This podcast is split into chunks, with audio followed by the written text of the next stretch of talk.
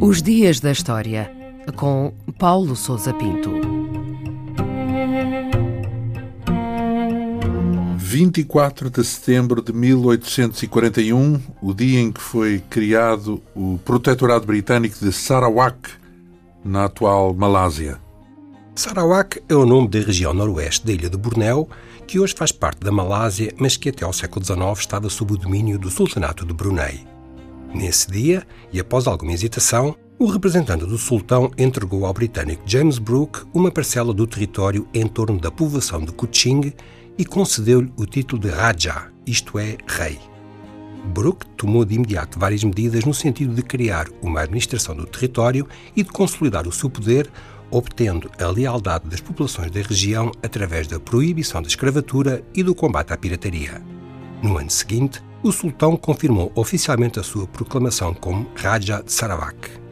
Estava assim criado o reino com esse nome e a dinastia dos Reis Brancos, inaugurada por Brooke, que governou aquela região durante um século.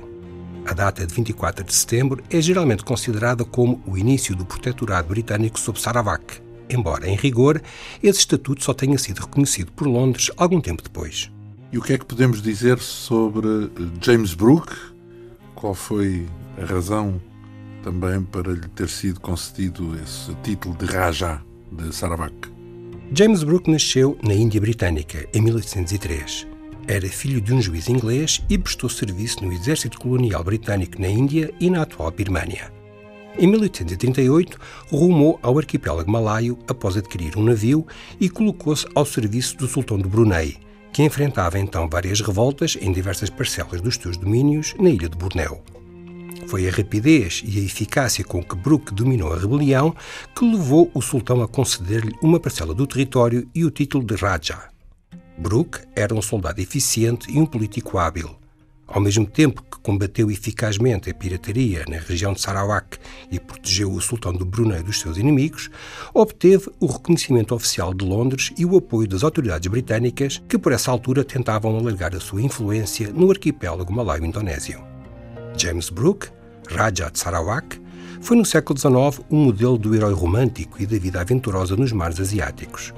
Para o público português, porém, nunca deixará de ser o vilão dos romances e da série televisiva Sandokan.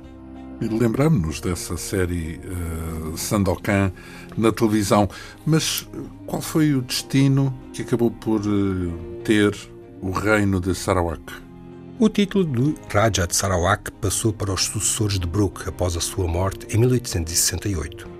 Em traços gerais, o interesse das autoridades britânicas pelo reino prendia-se com razões geoestratégicas, de competição com as Índias Orientais Neerlandesas e económicas, uma vez que Sarawak possuía ricos filões de antimónio.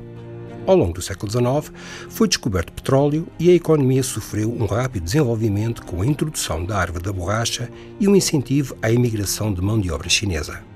A partir do pequeno enclave de Kuching, o território de Sarawak foi gradualmente ampliado até adquirir a dimensão que possui hoje, de mais de 120 mil quilómetros quadrados. Os Rajas de Sarawak reinaram como senhores absolutos sob o protetorado britânico até a ocupação japonesa na Segunda Guerra Mundial. Em 1946, depois da derrota do Japão, Sarawak foi entregue pelo último Raja branco à administração colonial britânica e, após um período de alguma turbulência, aderiu ao novo Estado independente da Federação da Malásia em 1963.